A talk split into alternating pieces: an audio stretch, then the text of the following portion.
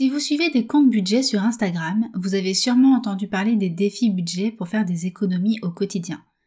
Je vais aller droit au but, ces défis sont inutiles, voire délétères. Ils sont souvent dédiés aux personnes ayant un petit salaire et ou ayant du mal à joindre les deux bouts, comme si ces personnes ne pouvaient pas mettre en place une réelle stratégie pour financer leur projet. Pire, ils sont dédiés aux femmes ayant un petit salaire, ce qui hérisse fortement mon côté féministe. Ces défis peuvent éventuellement être intéressants quand on a 6 ans et qu'on veut s'acheter des bonbons à la boulangerie. Et encore que. Mais pas quand on est un ou une adulte responsable avec des grands projets à financer. Dans cet épisode, je vous explique les 5 raisons pour lesquelles il vaut mieux, selon moi, arrêter ces défis et que faire à la place.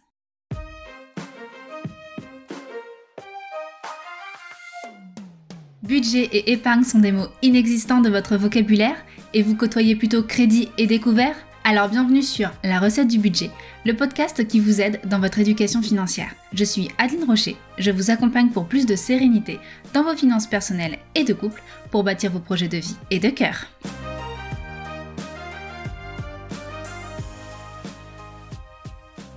Pour celles et ceux qui n'auraient jamais entendu parler de ce type de défi budget, un défi budget, comme son nom l'indique, c'est un défi souvent quotidien ou hebdomadaire que vous allez mettre en place pour mettre de l'argent de côté. Voici une liste non exhaustive de ce que j'ai pu relever. Le défi des 52 semaines, qui consiste à mettre 1 euro de côté la première semaine du défi, 2 euros la deuxième, etc., jusqu'à 52 euros la dernière semaine du défi. Le défi des centimes à mettre dans une tirelire, qui consiste à vider son portefeuille à intervalles réguliers et à mettre les centimes dans une tirelire, tout simplement. Le défi des pièces de 1 euro ou 2 euros ou encore des billets de 5 euros, qui consiste à mettre ces pièces ou billets de côté dans une tirelire ou une enveloppe dès qu'on nous les rend en monnaie. Ensuite, on a le défi des 100, 1000, 5000, enfin j'ai vu un peu tout et n'importe quoi en chiffres, qui consiste à mettre chaque semaine une somme d'argent de côté de manière aléatoire selon une fiche définie. Quand toutes les cases sont cochées, on a la somme totale disponible le défi de la météo, qui consiste à mettre l'équivalent de la température extérieure en euros de côté le mercredi. Oui, vous avez bien entendu, s'il fait 30 degrés dehors le mercredi, vous mettez 30 euros de côté, s'il fait 2 degrés, vous mettez 2 euros de côté, voilà. Voilà pour la description, je pense qu'on voit tous bien de quoi il s'agit maintenant. Je vais m'arrêter là parce que mes yeux commencent à saigner à voir cette liste, donc on va passer à la suite. Donc je vais vous expliquer pourquoi, euh, selon moi, ces défis sont problématiques. Premièrement, vous n'économisez pas vraiment. La plupart du temps, les sommes mises de côté sont relativement petites, ça dépasse rarement la centaine d'euros, voire les 500 euros, surtout quand il s'agit de défis avec des petites pièces. L'argent mis de côté est alors dépensé immédiatement, sans réelle réflexion sur le long terme. Vous avez eu l'impression d'économiser, vous êtes fier de vous sur l'instant, et c'est une bonne chose en soi hein, d'être fier de soi-même, mais vous n'avez rien économisé du tout. Vous avez juste consommé et donc dépensé en différé. Votre budget ne s'en porte pas mieux au final, et votre fierté, elle est partie avec votre argent quand vous l'avez dépensé. De plus, ces défis nous incitent parfois à acheter des objets divers et variés pour les suivre. Des enveloppes spéciales, des trackers, un tracker étant une fiche de suivi, des jolis crayons, ou un minimal l'encre pour imprimer les feuilles. Et je sais pas vous, mais moi, au prix des cartouches d'encre, bah perso, ça m'arrête direct. J'ai même vu un livre sur Amazon qui coûtait près de 10 euros avec des trackers de défis. Oui, je me suis sacrifiée pour vous, j'ai été voir ce qu'ils faisaient sur Amazon. Alors vous allez me dire qu'en étant un peu malin ou maline, on peut se passer de tout ça, prendre une feuille de brouillon et dessiner son tracker soi-même avec un crayon de papier usé. C'est vrai. Mais j'ai jamais vu ça sur les comptes Insta que je suis, et vous savez tout comme moi combien les réseaux sociaux sont vecteurs d'influence. En suivant ces défis, vous serez tenté d'avoir un joli tracker à colorier, tout comme Micheline, et c'est totalement normal. On ne remercie pas notre cerveau cette fois-ci. Non seulement vous n'avez rien économisé, mais en plus, vous avez dépensé de l'argent supplémentaire pour ça. Mauvaise option. Deuxième raison pour laquelle je, trouve que ces défis sont problématiques, c'est que vous pouvez perdre beaucoup d'argent. Ces défis sont généralement suivis par des personnes utilisant la méthode des enveloppes physiques. On en reparlera dans un autre épisode de cette méthode, il y a aussi beaucoup de choses à dire dessus. Par conséquent, ces défis, euh, ces défis budget incitent à garder de l'argent liquide chez soi, parfois en grande quantité, ce qui me semble problématique pour deux raisons. Premièrement, votre argent liquide ne vous rapporte strictement rien. C'est bien dommage pour de l'épargne. En faisant mes recherches, j'ai vu un défi qui propose d'économiser 5000 euros chez soi en petites coupures. C'est insensé Vous savez que 5000 euros à 2% de rendement sur un livret A, c'est 100 euros d'intérêt perdu à la fin de l'année? Ces 100 euros ne couvriraient déjà pas la perte du pouvoir d'achat due à l'inflation de 2022. Mais si en plus ils dorment dans une enveloppe, franchement c'est vraiment dommage. Bon, sans aller jusque-là avec un tel chiffre, puisque comme je vous l'ai dit tout à l'heure, souvent on va jusqu'à 100, 500 euros, si on prend un défi de seulement 100 euros, bah c'est 2 euros de perdu. Ça peut sembler dérisoire, mais au cumulé, bah c'est bien dommage de s'en passer. Deuxièmement, quand on sait qu'il y a eu 260 000 cambriolages en France en 2021, soit plus de 700 par jour, bah ça donne pas envie de laisser son épargne dans une tirelire au-dessus du frigo. Alors c'est vrai, il y a une grosse proportion de psychologique là, pour ma part, ici, j'en conviens. Pour tout vous dire, à partir de 50 euros de liquide sur moi, je me sens pas à l'aise. Toutefois, à vous de voir le risque que vous avez envie de prendre en ayant une grosse somme d'argent chez vous. Évidemment, 10 ou 5 000 euros dans une tirelire, c'est pas le même impact. Mais quand on vient de se faire voler des équipements numériques, euh, des trucs divers et variés, des bijoux, plus les 10 euros dans sa tirelire qu'on avait pris soin de mettre de côté, franchement, ça peut vraiment être un coup dur pour le moral même si 10 euros, ça peut paraître pas grand chose. Donc encore une fois, mauvaise option. Troisième raison pour laquelle euh, je n'approuve absolument pas ces défis, c'est que ces défis budget ne prennent pas en compte votre budget justement. Je vous ai cité le défi des pièces et billets qu'on nous rend en monnaie à mettre de côté. Ces pièces et billets mis de côté, ils créent un vide dans votre trésorerie, ce qui va finir par vous mettre en difficulté à un moment donné. Prenons l'exemple du défi qui consiste à mettre 100 pièces de 1 euro dans un bocal. En payant beaucoup de choses en liquide, ça peut aller très vite, surtout qu'au début d'un défi, on est généralement très motivé. Donc dès que vous avez 1 euro au petit bonheur la chance, il va direction le bocal sans vous préoccuper s'il devait servir pour payer quelque chose d'important.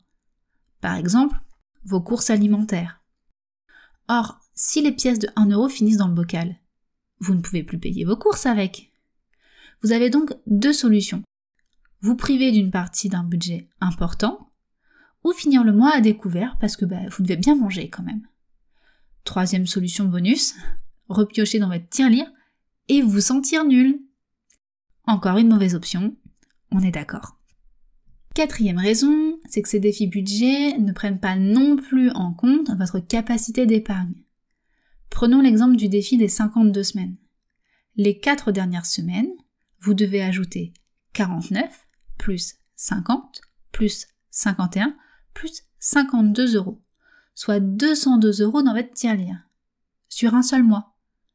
Autant vous dire que si vous n'avez pas cette capacité d'épargne, réussir à finir le défi des 52 semaines, ça va être difficile. Si en plus vous avez commencé le 1er janvier, sortir 202 euros en décembre avec Noël dans les barrages quand, de base, vous n'aviez déjà pas cette capacité d'épargne, ça va mal finir. Vous allez repiocher dans votre épargne en vous sentant nul, alors que c'est même pas de votre faute. Le défi il était tout simplement pas adapté à votre situation personnelle, mais vous n'aviez aucun moyen de le savoir sans calcul préalable. Donc au mieux ça vous laissera un goût amer de défaite et vous pourriez complètement abandonner l'idée d'épargner. C'est vraiment dommage, car ne pas avoir la capacité d'épargner 200 euros par mois ne veut pas dire que votre capacité d'épargne est nulle. Dernière raison pour laquelle je n'aime pas du tout ces défis, et qui est la, raison summum, c'est qu'il n'y a aucune stratégie derrière ces défis.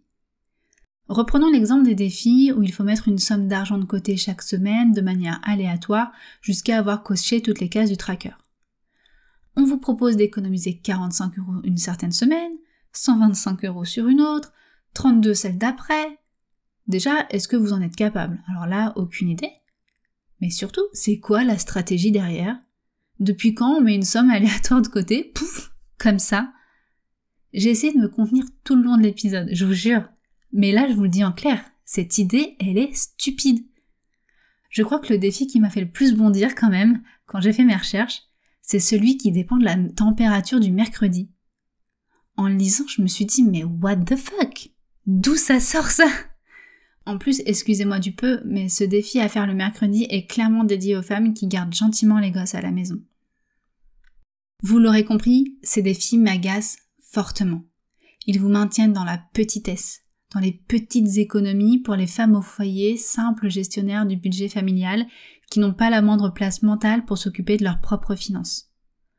Croyez-moi, si vous êtes une femme, et puis même si vous êtes un homme d'ailleurs, vous valez bien mieux que ça. En plus, ces défis vous font prendre des risques, perte d'argent, non prise en compte de votre budget ou de votre capacité d'épargne, et éliment jusqu'à l'usure votre confiance en vous-même. Avec cet épisode, mon but, c'est pas juste de taper sur les défis. Mon but, c'est de vous dire que vous avez le droit d'avoir une vraie stratégie d'épargne.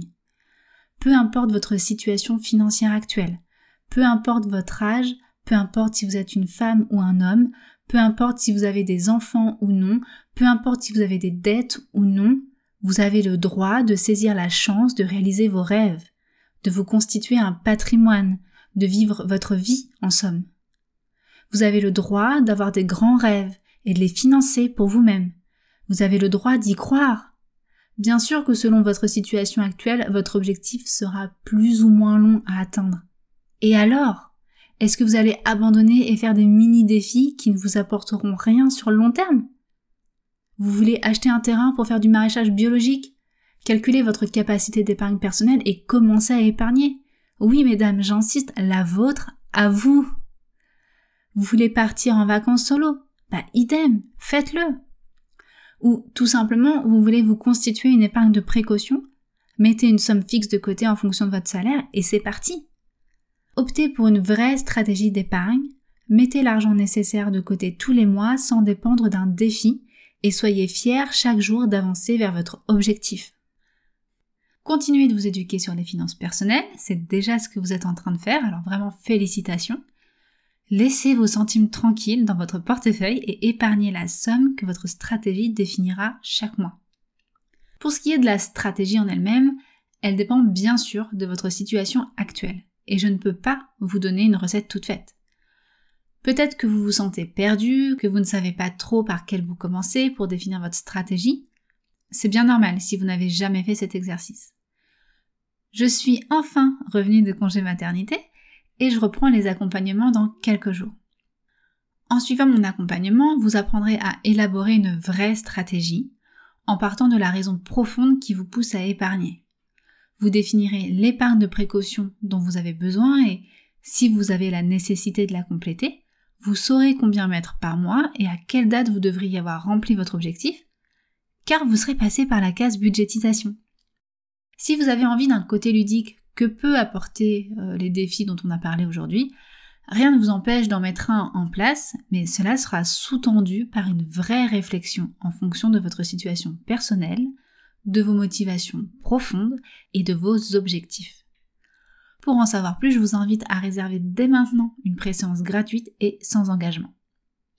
J'ignore combien de vies on a, mais ce qui est certain, c'est que celle qui compte, et celle que vous vivez maintenant. Alors, osez financer votre vie à la hauteur de vos rêves. Si vous écoutez ces derniers mots, c'est que l'épisode vous a plu. Merci du fond du cœur pour le temps que vous vous êtes accordé pour vous éduquer sur les finances personnelles. Il ne vous reste plus qu'à mettre en pratique ce que vous avez appris aujourd'hui. Gardez en tête que je suis toujours là pour vous aider à aller plus loin. Bonne journée ou bonne soirée et à bientôt